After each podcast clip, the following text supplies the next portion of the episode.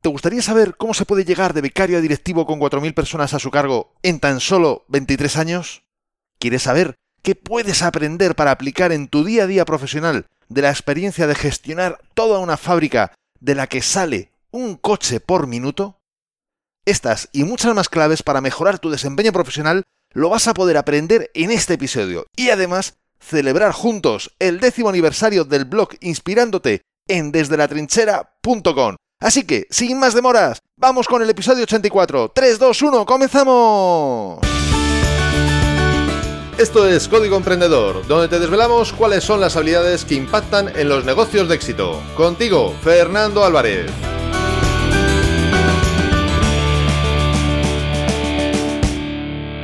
Aquí estamos, un episodio más, una semana más, siempre desde la trinchera, desde donde los emprendedores producen resultados, desde donde tiene lugar la acción.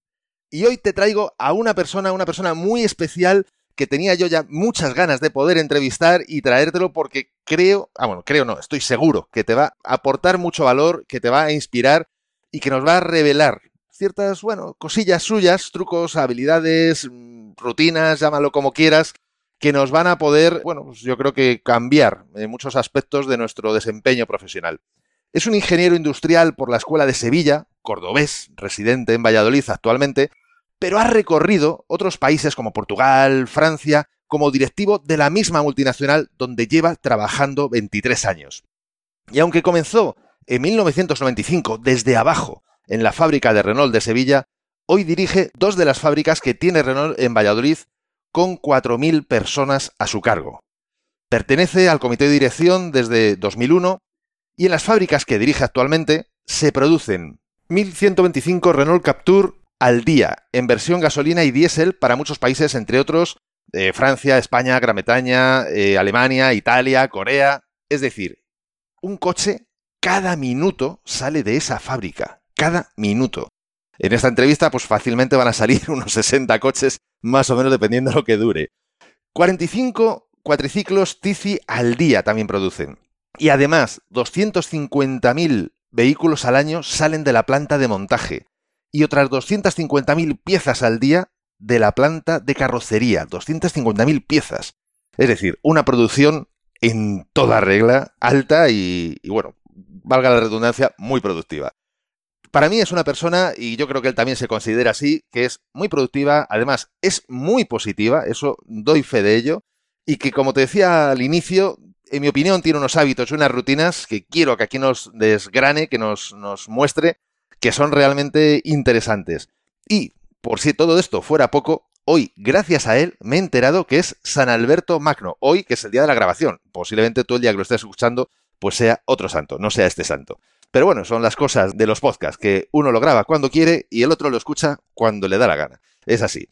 Bienvenido Rafael y muchísimas gracias por concedernos este tiempo y bueno, pues querer coger el micro y compartir con todos los oyentes de Código Emprendedor. Buenos días Fernando, te agradezco muchísimo la oportunidad que me das de grabar contigo. Después de que llevas un año haciendo podcast y que esto ya está consolidado, te agradezco mucho la oportunidad.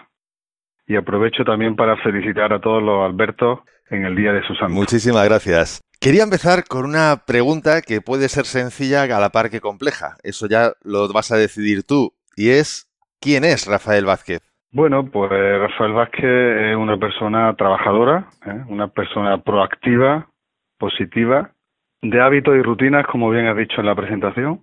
Soy una persona que me levanto, soy bastante madrugador, ¿eh? normalmente me levanto a las 5 de la mañana, de lunes a viernes, y lo primero que hago por la mañana es felicitar a alguien de esa manera, pues me produce pues, un estado de ánimo bastante positivo, empezar el día de buen humor, porque con una fábrica tan grande siempre hay alguna cosilla, ¿no? Y siempre hay una ocasión en un momento dado que te puedes poner de mal humor. Entonces, al haber conocido a tantas personas en Francia, Portugal y, en España, la agenda pues he ido elaborándola poquito a poco y voy anotando cumpleaños y santos, ¿no? Es verdad que ahora tengo facilidad con LinkedIn o con Facebook o con otro tipo de redes sociales que me ayudan, pero lo primero que hago es felicitar a alguien. Y hoy, pues a los Alberto es lo primero que he hecho, felicitarlos. Y después, pues eso me vengo a la fábrica Y en la fábrica, pues bueno, pues empezamos también con rutinas de trabajo, ¿no? La mejor manera de que las cosas no se olviden. Y en una fábrica tan grande como la nuestra es teniendo rutinas. Y las rutinas pues empiezan con las reuniones de fabricación, en las cuales pues vemos la producción del día, aunque hoy afortunadamente con toda la informática, el Digital 4.0, tenemos lo que es la producción prácticamente en tiempo real, pero hacemos un balance del día anterior, tanto a nivel de seguridad, de calidad y de producción. Sobre todo para que con el equipo coordinar cuáles son las prioridades del día y si hay alguna urgencia que tratar, pues dedicar los recursos a ello para asegurar que el trabajo se haga. Y evidentemente los recursos, como siempre, tienen que estar muy motivados, porque la mejor manera de, en una fábrica tan grande y con una velocidad tan grande como la nuestra es que las personas estén motivadas. Y es un poco lo que yo me considero, una persona humilde, trabajadora y que intenta facilitar la vida a los demás. Que no es poco y deseable que muchos fuésemos, fuésemos así. Has mencionado una cosa que me parece muy importante y me ha recordado un libro que pondré el link en las notas del episodio porque ahora mismo no, no recuerdo el título, lo tengo por aquí, pero bueno, por no ponerme ahora a buscarle, de un cirujano, eh, creo recordar que era en Estados Unidos, que sacó un libro sobre temas de productividad y checklist y mencionaba precisamente eso, ¿no? La importancia de, en este caso, en un quirófano, pero igualmente entiendo en una fábrica, de, eh, tener checklists, de tener rutinas de verificación, de comprobación, para que las cosas salgan bien, para que todo funcione. Porque la primera vez que hacemos algo, efectivamente, pues bueno, pues es un poco más intuición y azar, digamos, pero una vez que es algo que ya hemos hecho más de una vez, podemos empezar a sacar procesos, patrones, y es importante poder garantizar que el resultado que hemos conseguido una vez se consiga a futuro. Y yo creo que, fíjate, precisamente en muchas empresas, sobre todo en las pequeñas, yo creo que es algo que, se carece bastante y que ayudaría a mejorar la competitividad precisamente. En una industria tan importante y tan como la nuestra, en la cual la competitividad es tan grande y, y la velocidad, ¿eh? la velocidad y el tamaño son lo que marcan la gran diferencia, es fundamental la motivación y la estandarización. Es importante no que cada uno trabaje como quiera, porque esto no es una fábrica de artistas a nosotros nos interesa sacar productos con una calidad media constante. No me vale que uno sea muy bueno y otro sea muy malo. Y a la velocidad que vamos es muy importante esa estandarización que dices, en forma de checklist o en forma de otro tipo de, herramientas. Eh, nosotros aquí llamamos fichas de operación estándar, las cuales nos ayudan a cuando hay que formar una nueva persona en el puesto de trabajo, pues sabemos cuáles son los puntos clave que tenemos que enseñarle. Y de esa manera aseguramos que todos repetimos 7 sobre 7, 24 sobre 24, pues la misma operación y la misma forma de hacerla para que esté bien hecha. Y aseguramos en el origen, en el origen del puesto de trabajo, pues la calidad. Totalmente. Aquí tengo el libro, ya lo he cogido. El efecto checklist, como una simple lista de comprobación elimina errores y salva vidas, de Atul Gawande, si lo he pronunciado bien. Antes de continuar, quiero recordarte que este episodio de Código Emprendedor ha llegado a ti gracias a desde la trinchera.com, donde podrás encontrar muchas más técnicas, estrategias y trucos para mejorar tus habilidades profesionales y llevar tu negocio mucho más lejos. ¿Y dónde la vas a poder encontrar? Pues precisamente en el blog Inspirándote, que ahora está cumpliendo 10 años. Hace 23 años comenzaste como becario en Renault Sevilla. ¿Cómo se pasa en 23 años de becario a dirigir dos fábricas de 4.000 personas? ¿Cómo se hace eso? Pues ha pasado muy rápido. Parece que fallé. Yo cuando entraba a la fábrica siempre había gente. Cuando veíamos las pirámides de edades, yo estaba delante de la, de la montaña y ahora ya estoy detrás. Ahora tengo la montaña detrás. Pues con trabajo, con dedicación, con, con mucho esfuerzo, ¿eh? con sonrisa. Yo siempre digo que sonríe gratis. Con sonriendo y con educación se abren muchísimas puertas. Y evidentemente, pues con mucho sacrificio, ¿no? Porque el hecho de haber estado en diferentes países con la familia, pues no todos pensamos de la misma manera. Gestionar personas de diferente cultura, pues primero tienes que hacer un ejercicio de humildad para comprender esa cultura a la que vas a dirigir. Porque si llegas como conquistador, pues lo más posible es que tengas un rechazo, ¿no? Y cada sitio tiene sus costumbres, sus hábitos.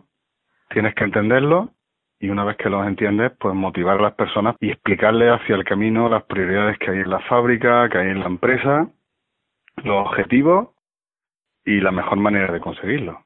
Entonces, normalmente el 98% de las personas son normales y lo entienden. Lo entienden y lo hacen y hay un 2% que es diferente y hay que verlo pues de otra manera. Pero hay que invertir en saliva, Yo nunca digo gastar saliva, digo invertir en saliva. Y hoy afortunadamente pues cada vez tenemos más ayudas, ¿no? Con vídeos, con audio, como los podcasts vuestros o, en YouTube, que encuentras vídeos de motivación. Y muchas veces uno no es profeta en su tierra y tiene que utilizar otros recursos. Lo utiliza, se lo cuenta a la gente y normalmente la gente, mi experiencia, como te digo, es muy positiva. Es muy positiva y, pero eso tienes que entrar Depende en el ambiente en el que tenga que estar, pero siempre hay que entrar desde la humildad para comprender qué es lo que te dicen. Comprender y escuchar no significa aceptar, ¿eh? Porque muchas veces las personas te están diciendo una cosa, pero tienes que hacerles ver que están a lo mejor equivocados y que hay que reaccionar, porque aquí en, este, en esta industria la competencia es feroz y la velocidad es tremenda, entonces hay que actuar más rápido, si cabe, para corregir cuando hay algún problema. Y eso es más o menos como lo he hecho. Y después, pues, oye, pues ha habido personas que, porque siempre en las organizaciones, como trabajamos personas, pues personas que han confiado en mí, me han ido dando retos, los retos se han ido superando, porque si no hay resultados, pues no hay, no hay continuidad. O sea, el mundo empresarial y el del automóvil es bastante exigente y no solamente tienes que tener buenas palabras, tienes que tener datos, tienes que tener resultados. Y esos resultados y esas personas que han confiado en mí, que a las cuales se lo agradezco enormemente, pues poquito a poco, sin darme cuenta, me han colocado en esta posición. Fernando. He estado de subdirector también en diferentes fábricas, ¿no? En Sevilla, aquí en motores en Valladolid y después ahora en carrocería en montaje. Tengo la suerte y la fortuna de haber conocido la industria nuestra desde, desde la base, desde las cajas de cambio, los motores y ahora el mundo del automóvil, ¿no? Y creo que es una riqueza muy importante y también una red de contacto fundamental, ¿no? Porque muchas veces a lo mejor no hay que saber todo al detalle, pero sí saber a quién tienes que preguntarle para que te ayude o te abre una puerta para encontrar la solución. Por lo que estás mencionando, es clave, absolutamente clave, digamos, el trabajar en equipo, por decirlo de alguna forma. Es decir, esa, esa comunicación hacia abajo, hacia arriba, hacia los lados, es, es básica. Y claro, ahí me surge la, pregunta de, vale, hasta aquí, ok, eh, cada uno de los equipos que tú tenías, te has comunicado lo mejor con ellos, te has comunicado hacia arriba y para que también vieran que efectivamente hay resultados y que se están cumpliendo los retos. Pero además recuerdo en una ocasión que te visité ahí en Valladolid, eh, que tú me decías, claro, es que dar una noticia o dar información hacia abajo, digamos, es decir, hacia los diferentes puestos de, la empresa cuando pues, bueno, son 100 personas, tiene un nivel de dificultad muy distinto que cuando son, como en este caso, 4.000 personas. Es decir, y es normal. Es decir, estás en el campo, pegas un grito, a 100 metros se te oye, a 500 metros se oye un poco menos y a 1.000 metros ya casi no, la el sonido casi no llega. ¿Cómo se hace para poder coordinar el trabajo de 4.000 personas para que cuando desde arriba se toma una decisión del tipo que fuese, estratégica, etcétera, al final la información llegue de la manera adecuada hasta abajo, que no, no se bueno, no se retuerza, no se malinterprete, no se no, no llegue otro mensaje distinto, digamos. ¿Cómo se hace? Hombre, eso lo he notado, como bien dicen muchos, pues cuando empecé a trabajar, pues he ido progresando, ¿no? Desde fábricas de en torno a mil personas, mil doscientas, mil trescientas, después fábrica de dos mil, y ahora dos fábricas, una de mil quinientas y otra de dos mil quinientas, es un reto muy importante. Yo siempre digo, nosotros somos como esferas y nosotros somos el, el centro de la esfera. Entonces nosotros comunicamos en 360 grados. Comunico hacia mis superiores, comunico hacia mis iguales y comunico hacia mi línea jerárquica. ¿Cómo lo hacemos? Pues hoy afortunadamente tenemos vías muy importantes como son, pues bueno, las redes sociales, como tienes, por ejemplo, Teams de Office, tienes WhatsApp, en los cuales tenemos nuestro grupo y comunicamos ciertas cosas en momentos de urgencia, pero sobre todo lo que siempre lo que siempre he hecho es comunicar cara a cara, ¿no? O sea, eh, nosotros aquí en la fábrica tenemos, hacemos tres, cuatro convenciones al año a nivel de mando y ahora estamos aumentando también para que venga más personal, en la cual pues comunicamos normalmente nuestras estrategias, nuestras prioridades y nuestros objetivos. Y eso pues requiere pues una inversión, como te decía antes, de saliva. Cuando la gente tiene claro hacia dónde va cuáles son sus objetivos y sus prioridades. No, no necesariamente a nuestro nivel le damos todas las herramientas, después le decimos dónde queremos ir, cada equipo, cada subequipo trabaja para conseguirlo, para aportar su granito de arena para conseguir el objetivo que nos hemos puesto entre todos, ¿no? Y ahí la labor de la línea jerárquica eh, en una empresa grande es fundamental, de los mandos, de los mandos intermedios, los cuales tienes que asegurarte que se transmite bien el mensaje hacia abajo y no se transgiversa. Después también hoy pues tenemos televisiones en los talleres que pasamos los mensajes también en directo para que las personas cuando están en la pausa o cuando pasan por allí lo puedan ver. Con las prioridades que tenemos siempre en esta industria, ¿no? Que es la seguridad, la calidad y la competitividad. Es lo que nos garantiza la, la supervivencia, la seguridad por nuestras personas, por nuestros equipos, la calidad por nuestros clientes y la competitividad, evidentemente, también por nuestros clientes y por la competencia, ¿no? Entonces, a base de eso, después también, además de esas reuniones de mandos, pues también organizamos, organizo son lo que llamo alguna que otra comida con mandos intermedios o desayunos con operarios, en los cuales me siento pues con un grupo de en torno a 8 o 10 personas nomás, con mi persona de, de brazo derecho de, de recursos humanos, en los cuales pues tenemos un rato de convivencia y en torno bien a un café, a un desayuno o un almuerzo, una comida pues está permitido hablar de todo. Está permitido hablar de todo con varias condiciones. La primera, sonreír. La segunda, con educación. Y la tercera, no preguntar qué hay de lo mío. Si alguien tiene algún problema particular, pues se lo tratamos aparte, porque si no, digamos, la, la reunión se, se monopoliza y lo que nos interesa es ver y le preguntamos abiertamente a la gente qué funciona, qué están contentos, para que sigamos haciéndolo, porque muchas veces nadie nos dice cuando están contentos con una cosa, entonces piensas que no, y cambia la estrategia y a lo un error, ¿no? Luego, ¿qué, ¿qué estamos haciendo bien para seguir haciéndolo bien? ¿Y qué no estamos haciendo bien para corregirlo lo más rápidamente posible? Y después, pues hay diferentes tipos de respuestas. Cuando también me preguntan, porque bueno, hay otras preguntas, pues preguntas, oye, que puedo responder. Otras, porque son confidenciales y no puedo responder. Y otras, oye, pues no me la sé, la anoto y cuando sepa la respuesta te la damos. Y la verdad es que llegamos bastante bien a, así a, a todo el colectivo. Lo que pasa es que es un trabajo de inversión, Fernando, y de nunca, de no, parar, como dicen los ingleses, de never ending. De esa manera comunicamos. Me parece muy importante porque muchas veces desde la posición de liderazgo se ve como, como una tarea ardua, como innecesaria, como que el trabajo de un líder es otro, distinto de ese. Y en este caso tú le estás dando una importancia tremenda. En mi opinión, estoy totalmente de acuerdo. Es decir, creo que el trabajo de un líder precisamente no es apretar tuercas, sino comunicar y en este aspecto, como bien dices, es una super inversión que hay que estar constantemente pico pala todo el rato porque es, no hay otra opción. Y, gracias al momento que estamos viviendo tecnológico, efectivamente las posibilidades son, son infinitas prácticamente. Ya sabes que el éxito y los resultados en la empresa dependen más de cómo hace las cosas que de estar 100 horas trabajando. Y precisamente por eso he recopilado más de 100 acciones que sé que pueden multiplicar tus resultados, ya que son la consecuencia de estudiar a personas de éxito como Rafael precisamente y además de haberlas puesto en práctica, de haberlas experimentado. Las tienes todas recogidas en mi book gratuito Multiplica por 100, que puedes bajártelo totalmente gratis en desdelatrinchera.com barra x100. Te dejo el link en las notas de este episodio.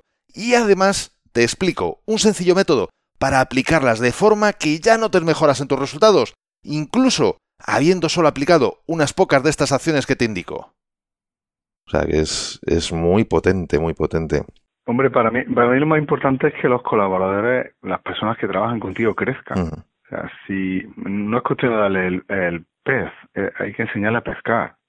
Entonces es muy importante y cuando las cosas no se hacen bien, pues no pasa nada. Se corrigen, se hacen, se explican. El problema es si, si, si la misma cosa, después de haberte explicado, la haces cuatro veces mal. Entonces sí tenemos un problema.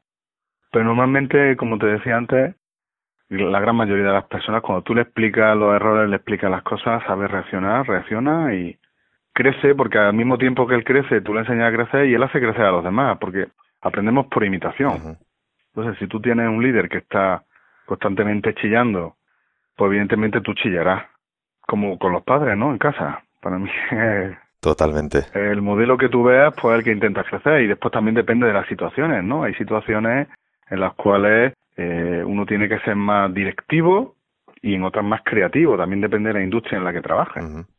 En una industria como la nuestra, en la cual estamos muy reñidos a, al tema de la producción y, Y los turnos de trabajo, pues evidentemente tenemos que garantizar con nuestra organización que tenemos mando y líderes los 7 sobre 7, 24 sobre 24 que, que tenemos a la semana, 365 días al año. Porque en esta fábrica, cuando no estamos produciendo, no estamos parados. O sea, cuando estamos produciendo, pues vienen personas de mantenimiento, vienen personas de ingeniería, que tienen que hacer modificaciones en las instalaciones para asumir nuevos productos, modificaciones porque hemos tenido algún problema y alguna optimización, modificaciones porque para competitividad, para mantener los medios industriales y siempre esta fábrica siempre está trabajando, o sea, no cierra. Cierra, bueno, como siempre, pues el 24, el 25 es Navidad y fin de año, pero al final hay personas aquí de seguridad que tienen que estar vigilando la empresa, o sea, no solamente nosotros, también empresas subcontratadas, ¿no? Siempre está, siempre hay alguien aquí.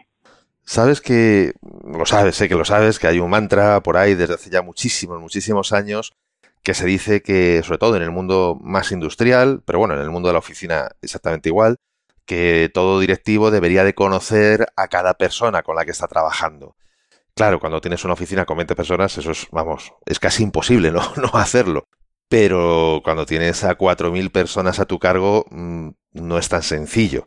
¿Cómo lo haces? ¿Tú conoces a las 4.000 personas? ¿No las conoces? ¿Cómo haces para poder tener esa familiaridad, ese acercamiento? Si te dijera que conocía a las 4.000 sería osado por mi parte, sería osado. Hombre, tengo un don ahí natural, la verdad que retengo bastante fácilmente lo que es el nombre de las personas y, y la cara. O sea, para mí una persona, cada vez que hablamos de personas en recursos humanos, cuando hacemos nuestros comités de carrera, una de mis exigencias es que siempre quiero poner una foto y un nombre, porque asocio de manera natural bastante fácilmente el nombre y la cara.